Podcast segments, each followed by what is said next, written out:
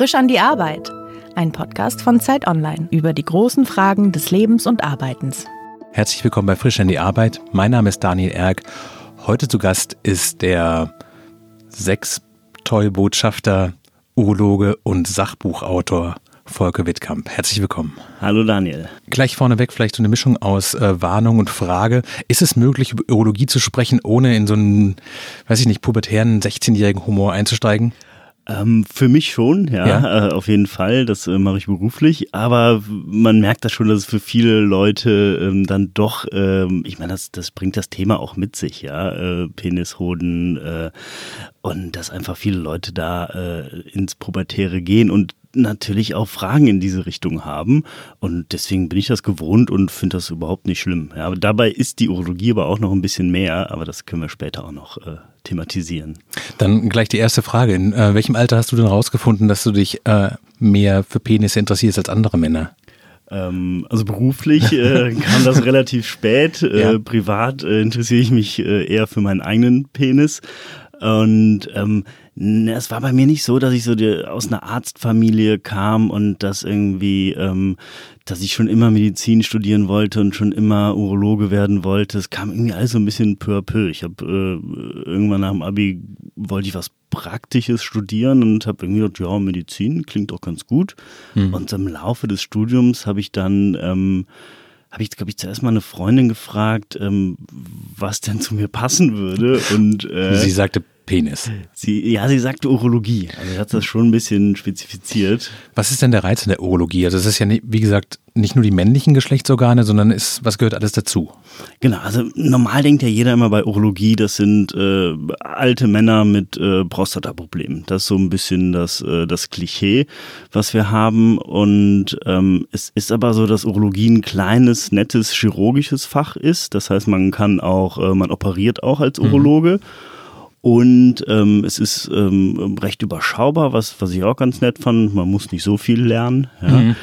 Ähm, und die Urologen, das habe ich irgendwann kennen oder gemerkt, die sind, die sind so ein eigenes kleines äh, lustiges Völkchen. Also es gibt ja diese, diese auch wieder Klischees in der Medizin. Der, der Internist ist der Langweiler, der Chirurg ist so ein bisschen der, der Grobian. Und die Urologen waren irgendwie immer so die, die netten, lustigen äh, Kumpels. Was gehört denn zur Urologie alles dazu? Also du sagtest ja gerade schon, es ist nicht nur die äh, männlichen Geschlechtsorgane, es sind auch die Harnröhren. Ähm, genau, also wenn man jetzt von oben nach unten geht, ja. äh, hat man die Nieren, die ja. gehören auch zum Urologen. Ähm, viele Leute haben Probleme mit Nierensteinen, äh, ganz Klar. häufiges Thema. Das haben auch Frauen und Männer ähm, mhm. gleichermaßen. Dann geht's weiter über den Harnleiter, der den Urin dann zur Blase transportiert. Mhm. Also Blase, Harnleiter gehören auch dazu. Von der Blase geht's über die Harnröhre nach draußen. Das heißt, das sind alles Organe, mit denen sich der Urologe beschäftigt und ähm, die auch beide Geschlechter haben. Und dann kommen halt bei Männern noch die Prostata mhm. dazu und ähm, die Hoden. Gibt es da so eine Art Schlüssel, dass du sagst, nein, so 30 Prozent sind schon Männer mit den klassischen Problemen oder verteilt sich das komplett anders, als man das denken würde, ganz ab vom Klischee? Ähm, nee, es sind schon gehäuft Männer, was natürlich auch daran liegt, dass wir beim Mann mehr Organe haben als mhm. äh, Urologe, die wir zu behandeln haben. Ähm, aber ich würde mal jetzt so schätzen, 70 Prozent sind Männer, 30 Prozent Frauen. Gibt es irgendwas, was du sagst, das macht mir an dieser Arbeit speziell Spaß, damit arbeite ich gerne? Das ist sowas, wenn ich das im Plan für den Tag drin sehe, da freue ich mich ein bisschen drauf? Ähm, ich finde es halt wirklich äh, äh, nett, allgemein Kontakt zu Menschen zu haben mhm. und ähm, denen, denen zu helfen. Ja, das mhm. klingt jetzt auch immer so ein bisschen, ein bisschen abgedroschen, aber das macht halt wirklich Spaß, sich mit, mit Leuten zu unterhalten und äh, auch ihre Probleme kennenzulernen. Ähm, jetzt so ein richtiges Spezialthema, wo ich denke, ähm, da freue ich mich heute drauf, wenn einer das Problem hat. Das gibt's nicht, weil meistens sind es ja leider auch äh, mhm. Probleme, die die Leute haben. Und das ist aber halt auch schön, wenn man, wenn man da helfen kann. Und welchen Tagen gehst du abends raus und denkst, das war ein richtig guter Tag? Ähm, na, ich glaube, das kommt immer auf so Kleinigkeiten an. Also es gibt einfach Tage, da hat man jemandem geholfen und das mhm. können halt auch, auch kleine Sachen sein. Das muss jetzt nicht die große äh, Krebsoperation oder mhm. sonst was sein, sondern einfach. Aber die gibt's auch. Ja klar, das gibt's auch. Also leider natürlich, Prostatakrebs mhm. ist der häufigste Tumor beim Mann mhm. und ähm, der häufig auch operiert werden muss, aber auch anders behandelt werden kann. Und aber auch so Sachen wie Inkontinenz bei einer Frau sind Sachen, die, die, worunter die Leute leiden wirklich, mhm, ja, und worunter Lebensqualität dermaßen eingeschränkt mhm. wird. Und ähm, da gibt's äh, Behandlungsformen, die relativ schnell wirken und dann sind die Leute sehr viel glücklicher. Du bist in der Klinik oder bist niedergelassener Arzt? Ähm, ich habe im letzten Jahr beides gemacht. Also ich mhm. war in der Klinik und in der Praxis und das ist auch schon noch so ein, ähm, also schon noch ein anderes äh, Berufsfeld jeweils. Und habe jetzt aber gemerkt, dass mir die äh, Arbeit in der Praxis auf jeden Fall mehr Spaß macht und konzentriere mich jetzt darauf. Das heißt, du kannst dir das auch aussuchen oder ist es, woran hängt das, was man wird? Also ist es, merkst du, du bist am Skalpell dann vielleicht doch nicht so gut wie im Gespräch oder wie entscheidest du sowas? Ja, genau, also das ist halt, das lernt man so im, im mhm. Laufe der, der Facharztausbildung. Ich bin jetzt Facharzt für Urologie und mhm. ähm, da muss man alles natürlich mal gemacht haben und man, man operiert auch, man muss operiert haben, man muss so einen Standardkatalog an Operationen gemacht haben mhm. und die auch drauf haben. Und ähm, klar, aber irgendwann merkt man, ja, vielleicht möchte ich nicht äh, mein Leben lang im Krankenhaus sein mhm. und groß operieren, sondern mag lieber den Kontakt zu Patienten und ähm, dieses alltägliche Geschäft. Und das habe ich irgendwann für mich so erfahren und äh, möchte das halt weitermachen. Man hat von Ärzten so ein bisschen die Vorstellung, dass sie alle mit unfassbar komplexen, zum Teil aber auch absurden Situationen des Menschlichen konfrontiert werden. Wie gehst du damit um? Gehst du abends da raus und das ist weg nach vielleicht zu dem ersten Bier oder fünf Minuten Spaziergang? Oder gibt es auch so Dinge, wo du merkst, so im Kopf nehme ich die Arbeit doch mit nach Hause? Ähm, also meistens konnte ich das für mich schon relativ gut äh, abschließen am Abend mhm. oder am, am, äh, am, in der nächsten Woche. Aber klar, man hat halt immer auch Fälle, die einem sehr nahe gehen. Man hat äh, Leute, die man, Patienten, die man äh, sehr mag. Man hat äh, Leute, die man, die man lieber mag und Geschichten, die mehr ans Herz mhm. gehen. Und das ist schon auch äh, schwierig, das dann zu Hause komplett abzuschalten. Aber ich glaube, dafür ist man auch äh, gewissermaßen Profi und ähm, schafft das dann, dass man das nicht äh, komplett mit nach Hause nimmt. Gibt es denn so Dinge, die du quasi aus deiner Expertise raus weißt, wo du denkst, das würde ich den Leuten gerne sagen, achtet auf das, verhaltet euch so, seid hier ein bisschen cleverer. Also ich habe so die Vermutung, man hat so drei Tipps vielleicht, die man jetzt auch den Hörerinnen und Hörern mitgeben kann, dass sie nicht zu dir kommen müssen irgendwann? Ja, es ist so ein bisschen äh, schwierig. Es ist so, äh, manche kommen zu früh. Also mhm. jetzt nicht äh, im Sinne des Orgasmus, was auch ein großes Thema ist, aber die ähm, rennen vielleicht mit jedem Wehwehchen direkt mhm. zum Arzt oder halt auch in die Notaufnahme, was ein großes Problem ist. Da ist dann alles überfüllt. Und dann gibt's halt die Leute, die äh, zu lange warten und äh, das Ganze aufschieben, was natürlich auch bei der Urologie vielleicht nochmal ein ähm, bisschen häufiger ist, weil das natürlich auch so ein Tabuthema ist mhm. ähm, für, für viele Leute. Und ähm, da so ein, so ein Mittelding zu finden, mhm. ich weiß, das ist Schwer. schwierig als, äh, als Patient, ja. Ähm, aber wenn man einmal kurz einen Zwicken hat, dann muss man vielleicht nicht direkt zum Arzt rennen, aber wenn man äh, über Monate lang irgendwas hat, was einen belastet, äh, dann sollte man das schon äh, irgendwann abklären lassen. Würdest du sagen, dass du in dem Beruf deine Berufung auch gefunden hast? Ähm, ich mache das super gerne. Das ist, glaube ich, eine sehr, sehr schwierige Frage, weil ich äh, auch nichts anderes kenne, ja. Ähm, ich habe das große Glück, dass ich, äh, dass ich nebenbei noch andere äh, Sachen mache. Ich habe halt ein Buch geschrieben und mhm. äh, und mache so, so so ein paar äh, Kolumnen und sowas und das finde ich ein super Ausgleich. Also mhm. dieses einmal diese Arbeit am Patienten und ähm, das ist wirklich ja, das ist eine Berufung und aber trotzdem auch noch äh, dieses etwas kreativere Arbeiten mhm. und das finde ich für mich jetzt äh, eine, eine super Kombination. Was wolltest du als Kind denn werden? Ich weiß es nicht. Ich wurde das letztens schon mal gefragt und äh, ich habe wirklich äh, keine Ahnung mehr. Also keine, keine Klassiker, so der Feuerwehrmann oder der Fußballspieler, sondern ich war ich, ich war Torwart und äh, habe lange Zeit, äh, ich war gar nicht so schlecht, glaube ich, im, äh, im Tor und habe irgendwann mal relativ lange wurde meine Fehlsichtigkeit äh, nicht entdeckt und äh, dann wurde ich irgendwie immer schlechter, bis ich irgendwann mal eine Brille bekommen habe und wieder den Ball gesehen habe. Äh, also da war die Torwartkarriere aber schon vorbei. Ähm, nee, aber so Feuerwehrmann, Profifußballer, das, das, äh, das hatte ich nicht eigentlich. Diese Episode wird präsentiert von Aldi Süd. Lust auf Karriere? Bei Aldi Süd übernehmen Regionalverkaufsleiter die Verantwortung für vier bis fünf Filialen mit etwa 50 Mitarbeitern vom ersten Tag an. Alle Einstiegsmöglichkeiten gibt es auf unserer Karriereseite karriere.aldi-süd.de. Und unter uns, wer gerade sein Bachelorstudium erfolgreich abgeschlossen hat, kann entweder direkt als Regionalverkaufsleiter durchstarten oder bei uns zusätzlich das duale Masterstudium International Retail Management absolvieren. Wovor fürchtest du dich am meisten am Arbeitsplatz? Ist es sowas wie Langeweile und Routine? Ist es Überforderung, vielleicht Fälle, die man, bei denen man sich schwer tut, mit denen richtig umzugehen? Sind es die Patienten, also das Menschliche, oder gibt es auch sowas wie die Bürokratie oder Chefs, wo du sagst, so, das macht es eigentlich unangenehm?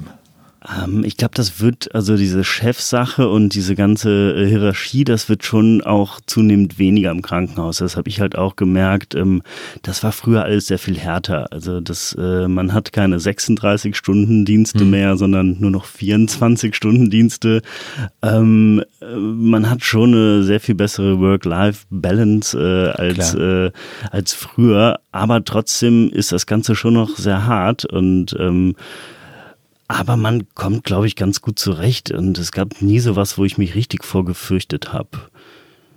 Aus, also natürlich gibt es halt immer dieses, äh, man macht einen Fehler, ja, äh, man macht einen Fehler und äh, da ist ein Patient dahinter mhm. und äh, im Zweifel, wenn der Fehler gravierend ist, ähm, stirbt sogar vielleicht derjenige. Mhm. Das sind Sachen, die, die hat man immer im Kopf und ähm, hofft natürlich, dass das nicht passiert. Wenn du auf deine Karriere zurückguckst, gibt es so, ich weiß nicht, so ab Abzweigungen oder Faktoren, denen du sagst, das war für mich wichtig. Also du hast vorhin so die, die Arbeit mit dem Menschen erwähnt als eins. Ähm, ich nehme an, Arzt wird man vielleicht aus einem gewissen Sicherheitsbedürfnis auch raus oder man macht das ja nicht so freelance-mäßig. Ähm, ist auch nicht der schlechtest bezahlteste Job der Welt. Ähm, hast du so ein Gefühl, warum es dich dahin getrieben hat? Ähm, das hat mich so ein bisschen, bin ich immer mitgeschwommen. Ja, mhm. Also ich habe dann angefangen zu Medizin studieren, dann ging es weiter in Urologie und irgendwie hat es mir immer Spaß gemacht und ähm, klar, man hat einen sicheren Job auf jeden Fall und ähm, auch wenn äh, wenn man äh, mal auf die Straße gegangen ist, weil äh, weil es vielleicht ein bisschen zu wenig äh, Geld gab, ähm, lebt man als Arzt in Deutschland auf jeden Fall sehr gut. Also diese diese Sicherheit, die man hat, dass man immer einen Job hat, wenn man will. Das, mhm. äh, das fand ich jetzt auch nicht das Schlechteste an der, an der Berufswahl. Mm, aber sonst ähm, wird sich da eigentlich nichts. Wenn du in deinem Job was ändern könntest, was wäre das? Wäre das mehr Freiheit, mehr Freizeit, mehr Geld oder mehr Sinnhaftigkeit? Ähm, ich glaube, das wäre eher sogar nicht mehr Sinnhaftigkeit, aber ich glaube, im gesamten Gesundheitssystem kann schon, äh, können die ganzen Verfahren schon etwas vereinfachter werden. Also man mhm. hat viele Sachen, die die, ähm, die doppelt gefragt werden. Wenn man jetzt so einen ganz normalen Krankenhausaufenthalt nimmt, da ähm, gibt's, da wird der Patient immer wieder und wieder gefragt, was er vielleicht für Vorgeschichten mhm. hat, was er für OPs hatte, was für Medikamente er genommen hat. Das wird er vom Hausarzt gefragt, das wird er vom Facharzt gefragt, das wird er im Krankenhaus von der Schwester gefragt, das wird er vom Narkosearzt gefragt, das wird er vom Narkose, ja, äh, vom Urologen gefragt. Ja, und ähm, wir fragen uns auch manchmal, warum müssen wir das wieder fragen. Natürlich hat das auch so ein bisschen den Sinn der, ähm, dass man alles nochmal überprüft, weil man vergisst mhm, schon mal was. Und äh, natürlich ist für den Narkose auch Arzt auch äh, ein Medikament wichtiger als für den Urologen. Mhm. Ähm, trotzdem äh, führt das natürlich zum riesen Bürokratieaufwand mhm. und äh, ich glaube, da kann viel vereinfacht werden. Gibt es als Arzt eigentlich sowas wie eine klassische Karriere? Ich meine, wenn du jetzt in der niedergelassenen Praxis bist, du kannst ja du bist ja nicht der Chef oder der Vorarbeiter oder sowas. Was sind denn die nächsten Karriereschritte oder bist du jetzt eigentlich dort, wo du hin wolltest und das bleibt dann die nächsten 30 Jahre auch so? Ähm, naja, ich meine, ganz, ganz, ähm, wenn man klein anfängt, ist man erstmal Assistenzarzt mhm. in seiner Facharztausbildung, ähm, dann ist man irgendwann Facharzt, dann äh, wird man Oberarzt äh, und dann kann man Chefarzt werden. Aber das ist die Krankenhauskarriere. Das, genau, das ist die Krankenhauskarriere. Ja, die du nicht machen willst. Die ich nicht mache und die ich für mich jetzt ausgeschlossen habe. Das heißt, du bist Facharzt. Ich bin Facharzt für Urologie, mhm. genau, habe mich dann, war dann irgendwann angestellt in einer Praxis, das heißt mhm. als äh, Arzt und habe dann aber auch ähm, für mich gemerkt, äh, natürlich ist das so eine eigene Praxis zu haben, äh, auch wieder sehr viel äh, sagen wir, wirtschaftlicher Aufwand. Ja? Und mhm. das heißt, ich fand dieses Angestellte-Verhältnis als Facharzt für mich sehr angenehm und ähm, werde das so erstmal weitermachen und dann überlegen, ob ich mhm. vielleicht jetzt den nächsten Schritt plan, plane und dann eine eigene Praxis äh, aufmache. Aber das ähm, würde ich jetzt auch noch nicht entscheiden wollen. Ist denn die Urologie was, also man hört das so, dass es bei manchen Praxen, dass man so wahnsinnig viel Zeug kaufen muss und mit sehr hohen Beträgen so eine Vorleistung gehen muss. Ist es bei der Urologie auch so, dass man erstmal so ein Set an, weiß ich nicht, 25 verschiedenen Maschinen braucht, die dann in der Summe eine halbe Million kosten, bis man überhaupt die Praxis hat? Ähm, ja, ungefähr schon. Also eine halbe Million vielleicht nicht komplett, mhm. aber man braucht jetzt mehr als, ähm, als vielleicht der Allgemeinmediziner. Das heißt, man braucht ein Ultraschallgerät mhm. schon mal, das, äh, das kostet relativ viel Geld. Man macht ähm, Blasenspiegelung, das heißt, man braucht dafür auch noch einen eigenen Raum, man ähm, braucht sterile, ähm, sterile Geräte. Mhm. Also es ist schon mehr Aufwand als, ähm, als in einer Allgemeinarztpraxis. Was ist dein wichtiges Arbeitswerkzeug? Also genau, es ist ja dieser klassische Arzt wird immer so mit dem Stethoskop um den ja. Hals und äh, das haben wir Urologen äh, jetzt nicht. Ähm, ich glaube, wenn man das äh, weiß gar nicht, was ist mein klassisches Arbeitsutensil? Äh, das, das, die Hand? Die Hand, ja. Also ja. Da, da haben ja Leute auch also immer Angst. Abtasten, oder? Genau, ja, abtasten, äh, ja. Äh, die Prostata abtasten. Ja. ja äh, auch immer so eine Sache, wovor die Leute immer Angst haben, wenn sie zum Urologen gehen, dass, dass die, abgetastet dass wird. die Prostata abgetastet wird. Es ist jetzt nicht die schönste Sache der Welt. Ja, für beide Seiten. Gut, das erwartet man beim Arzt aber sowieso nicht die schönste Sache der Welt. Nee, also insofern, aber, aber, über den ja. After die, die ja. Prostata ja. abzutasten mit dem Finger ist halt äh, unangenehm, aber ist nicht schmerzhaft. Ist es für dich auch eine Hemmschwelle, wo du merkst, so, hier ist jemand, den habe ich noch nie gesehen und jetzt geht's los? Ähm, nee, für mich nicht mehr. Also das äh, war vielleicht ganz am Anfang mhm. mal, mhm. aber das hat man auch sogar schon im Studium gemacht und ähm, deswegen das legt man dann irgendwann ab. Äh, aber man merkt natürlich, ob der Patient äh, da mehr Angst mhm. davor hat. Äh, ist das ein, ein, junger Mann, der zur ersten Vorsorgeuntersuchung mhm. kommt äh, oder ist es der äh, 80-Jährige, der das äh, ja eigentlich schon schon länger gemacht mhm. als als du überhaupt als äh, als junger Arzt? Ja? Ja, und der liegt auf der Liege, ist quasi schon ausgezogen und sagt so, machen Sie, äh, gut ist, ja, das ist für mhm. keinen unangenehm. Und ich denke, da ist auch so, so ein Quäntchen Empathie natürlich immer, mhm. oder man muss einfach gucken, wer hat, wer hat Angst davor, wo muss ich jetzt wirklich sehr, sehr vorsichtig sein und wer ist da vielleicht so ein bisschen locker oder kennt das Ganze schon. Hast du Kniffe, mit denen du in die quasi dich dezent in die Privatsphäre von Menschen reinbegibst, dass du sowas hast wie ein Set an, weiß ich nicht, Sätze, Sprüche, Tempo, dass du so weißt, so, das ist ja nicht ganz banal. Ähm, und jetzt versuche ich das mal so und dann entspanne ich den und so. Ja, ich glaube, das ist einfach so, ne, ich glaube, das muss man einfach als, als Mensch dann so eine mhm. Grundart, die man hat. Mhm. Ja, also das ist vielleicht auch so ein Ding, dass manche Leute, manche Ärzte unangenehm empfinden, manche als äh, angenehmer. Ähm, das kann man vielleicht auch nicht so komplett abstellen und ist mhm. dann, äh, dann auf einmal als äh, Arzt komplett anders. Ähm, ich habe immer sehr, sehr gute Erfahrungen damit gemacht, dass ich einfach ruhig bin, dass ich äh, auch so ein bisschen locker bin und, ähm, und dann klappt das eigentlich sehr mhm. gut mit den Patienten auch. Bist du mit dir selbst streng als Arzt, dass du auf deinen Tag zurückguckst und denkst, so, das war gerade gut funktioniert? Also hast du eine Art Selbstkontrollmechanismus, vielleicht auch aus dem Willen raus, Dinge anders oder besser zu machen? Ähm, klar, man reflektiert schon so am Ende des Tages mhm. so ein bisschen, äh, habe ich jetzt alles, äh, oder man denkt ja eigentlich schon, man, man hat alles richtig gemacht und äh, hofft jetzt, dass jetzt da äh, nichts Schlimmes mhm. bei rauskommt. Ja, aber das meiste ist ja auch ähm, Routine. Natürlich ist da die Gefahr, dass dann irgendwie dann durch die Routine mhm. da vielleicht auch Fehler auftreten. Ähm, und das äh, bekommt man ja dann oft erst später dann, äh, oder erfährt man dann erst später. Ähm, aber so eine, so eine Selbstkontrolle oder dass man alles nochmal durchgeht am Ende des Tages, jeden Patienten, ähm, ich glaube, das, nee, das hat man nicht. Du hast ein Buch über deinen Facharztbereich geschrieben, das heißt Fit im Schritt. Und du sagtest eingangs, dass es eigentlich für dich als Arzt in diesem Bereich dieser pubertären Humor eigentlich, das nutzt sich schnell ab. Aber ist nicht die Porte des Buches auch so ein bisschen zu sagen, man erzählt genau die Geschichten, so, die genau auf diese Witze auch rauslaufen?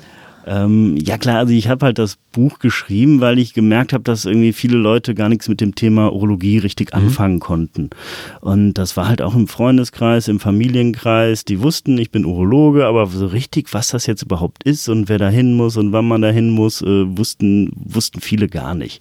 Aber gibt es so Schwenke aus seinem Arbeitsleben, wo du sagst, also das sind Geschichten, die erzählt man sich nach dem dritten Bier unter Urologen?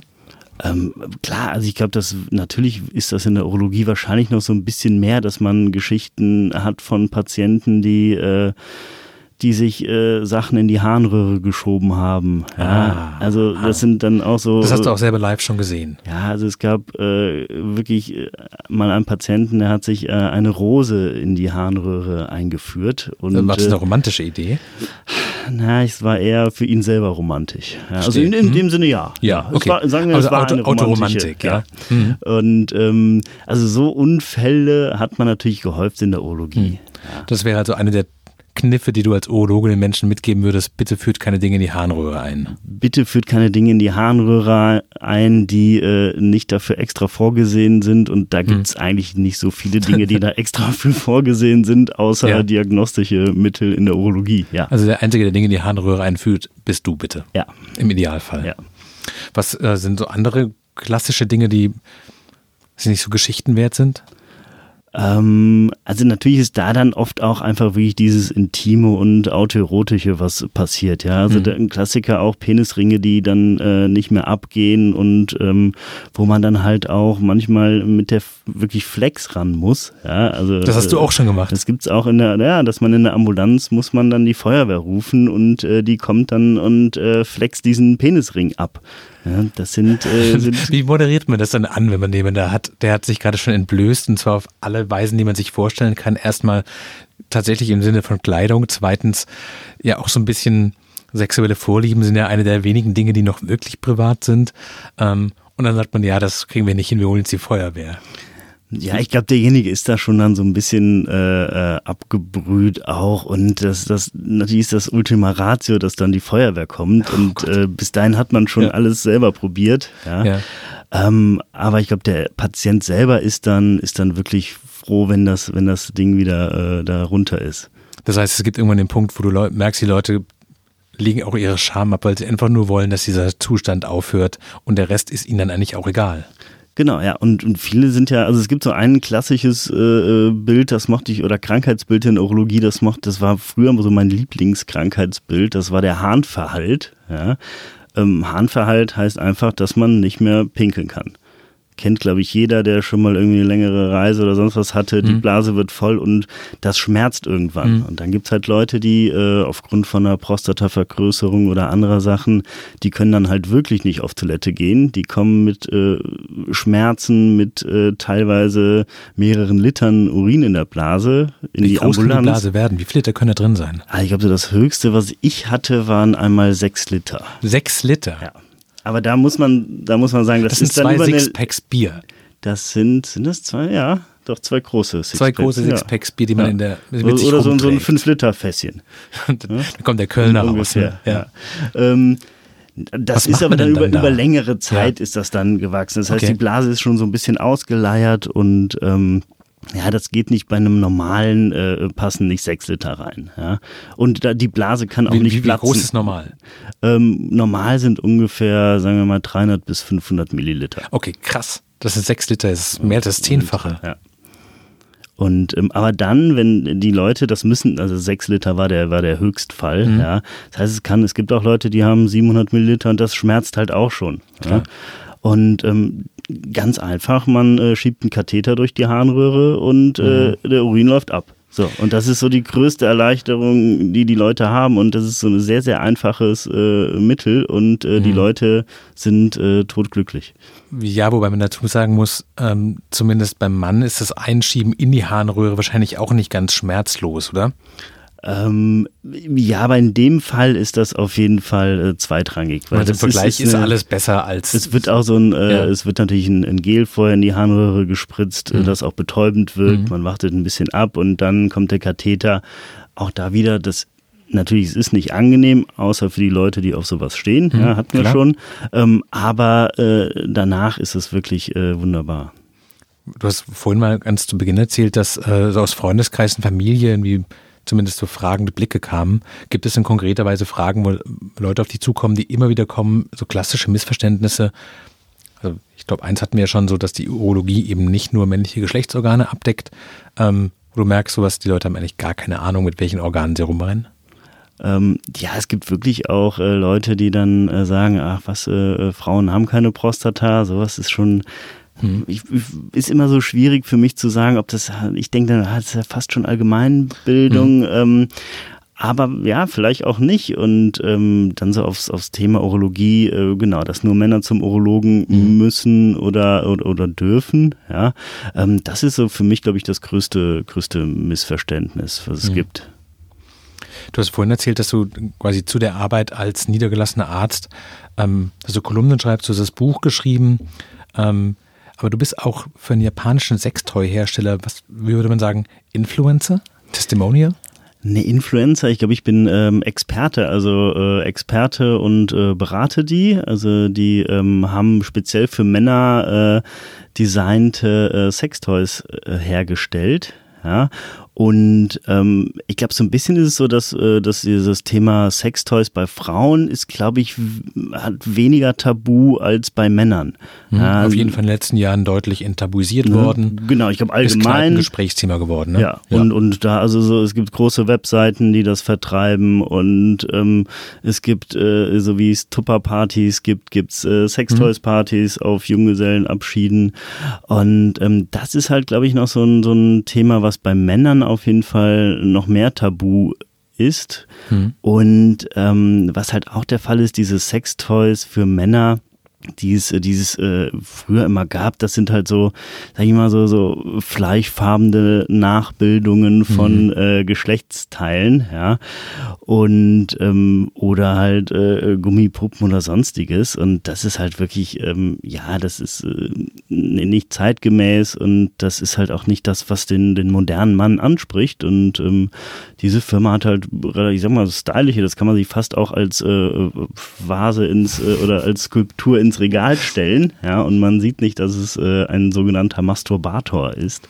Aber ist es dann auch ein urologisch gedachteres Toy, als zu sagen, das denkt nicht die Optik so sehr, sondern es denkt eher quasi die Nervenenden vielleicht mit oder es denkt die verschiedenen Druckpunkte oder sowas. Ist es so, dass du merkst, so, da hat auch so ein, weiß ich nicht, ein Denkwechsel stattgefunden?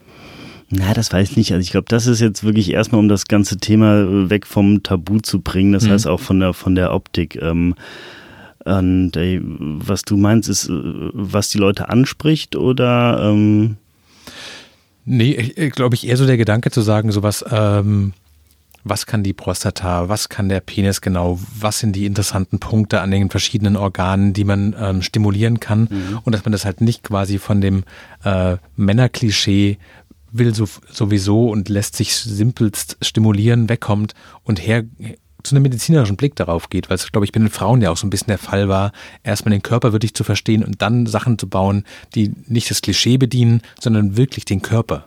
Genau, ja. Und das ist äh, bei Männern halt auf jeden Fall auch so, dass äh, sie sich oftmals halt auch gar nicht so richtig mit sich äh, auseinandersetzen. Mhm. Ja. Und ähm, da ist so eine Sache äh, auf jeden Fall äh, nicht schädlich. Wie kamen denn die Japaner auf dich? Ähm, ich glaube, das war auch äh, äh, über mein Buch und äh, sind die auf mich aufmerksam gekommen. Ich ist das übersetzt worden? Das ist mittlerweile, also ins Japanische noch nicht, aber es ist mittlerweile, glaube ich, in acht, neun Sprachen übersetzt worden. Und äh, ja, ich, ich glaube, das nächste, was erscheint, ist auf Russisch und äh, stelle ich mir auch mal vor, dass es irgendwann jetzt dieses Buch irgendwo in Murmansk äh, äh in einer Buchhandlung gibt. Die Vorstellung, dass du irgendwann mal ich weiß in Rente gehst und nie wieder irgendwelche nackten Geschlechtsorgane Menschen äh, sehen musst und nie wieder mit deinem Finger irgendwelche Menschen anfassen musst, ist es für dich eher so ein schmerzhafter Gedanke zu denken, so ich mache das schon wahnsinnig gerne oder ist es eine gewisse Erleichterung drin, weil du denkst, ja, irgendwann ist auch echt gut? Also ich hoffe mal nicht, dass ich, äh, wenn ich in Rente gehe, nie wieder nackte äh, Körper sehen werde. Nee, aber ähm, beruflich ist vielleicht nochmal anders als privat. Beruflich, äh, ja, also ist ja auch so manchmal bei Medizinern, die können dann ja auch nicht loslassen. Also es gibt sehr viele ältere, also gerade glaube ich Leute in der Praxis, die dann mhm. wirklich den, den, das Berufsende immer weiter nach hinten schieben. Ähm, ich glaube, für mich ist das, das sind noch äh, 30 Jahre ungefähr, bis es so weit mhm. kommen wird. Ähm, ich kann mir aber sehr gut vorstellen, dass ich die Rente auch so genießen kann. Hast du das Gefühl, dass so die besten Zeiten, der wilde Einstieg, die Schicht im Krankenhaus, das ist eigentlich schon vorbei und jetzt kommt so der seriöse Teil, wo man so den Gaul langsam in den Sonnenuntergang reitet? Oder hast du das Gefühl, gut, dass diese wilden Gewässer durch sind und jetzt kommt man so ein bisschen Stabilität rein und richtig Urlaub und normal arbeiten? Ja, ich glaube, ich bin halt gerade noch so, so, so dazwischen. Das heißt, diese mhm. aufregende Zeit ähm, mit äh, auch vielen Prüfungen, viel Neues, die ist jetzt so gerade erst hinter mir. Und ähm, jetzt fange ich an, halt so Patienten auch länger zu betreuen, Patienten äh, richtig kennenzulernen. Und das ist eine Sache, die mir auch früher im Krankenhaus immer Spaß gemacht hat, dass man Leute irgendwie vier, fünf mhm. Jahre begleitet hat, dass man ähm, so ein bisschen so eine Beziehung auch aufbauen äh, konnte. Und ich glaube schon, dass da noch äh, sehr viel Interessantes äh, auf mich wartet. Ähm, vielleicht natürlich weniger interessante Fälle als in der Notaufnahme in der Klinik, äh, aber vielleicht halt dafür mehr äh, zwischenmenschliche Fälle. Ist es bei dir denn auch so klassischerweise bei der Arbeit, dass man auf den letzten Tag vor dem Urlaub hinfiebert und vor dem ersten Tag nach dem Urlaub Angst hat? Oder ist es genau andersrum, dass du denkst, endlich darf ich wieder die Leute draußen treffen und mein Ding machen? Ähm, ich hatte jetzt eine relativ lange Zeit äh, Elternzeit auch mhm. und ähm, muss sagen, dass ich mich auf jeden Fall sehr äh, wieder auf die Arbeit freue. Ja, also wirklich äh, mit Patienten zu tun zu haben. Ähm, früher war es schon so, ich habe den Urlaub auch genossen. Ja, also man man hat wirklich, äh, ich bin einer, ich habe mir immer noch einen Tag vorher zu Hause freigenommen. Also ich äh, mag hm. nicht so sonntags abends um 10 äh, aus dem Flieger zu steigen und montags wieder zu arbeiten, hm. sondern ich habe gerne noch so einen Tag zu Hause ähm, zum Anzukommen und äh, ja. Und äh, nee, ich war froh, wenn ich Urlaub habe, aber ich habe es auch nie richtig bereut, wenn es am nächsten ja. Tag wieder losging. Wenn du so auf den, die Entscheidung, Urologe zu werden, auch auf die Entscheidung, Medizin zu studieren, wenn du darauf zurückblickst, haben sich denn die Hoffnungen, die du daran geknüpft hattest, hat sich das erfüllt? Ähm, ja, also auf jeden Fall. Ich äh, habe wirklich einen sehr schönen Beruf. Ich äh, habe jeden Tag mit mit äh, vielen netten Leuten zu tun, ob es jetzt äh, das Personal ist oder halt die Patienten.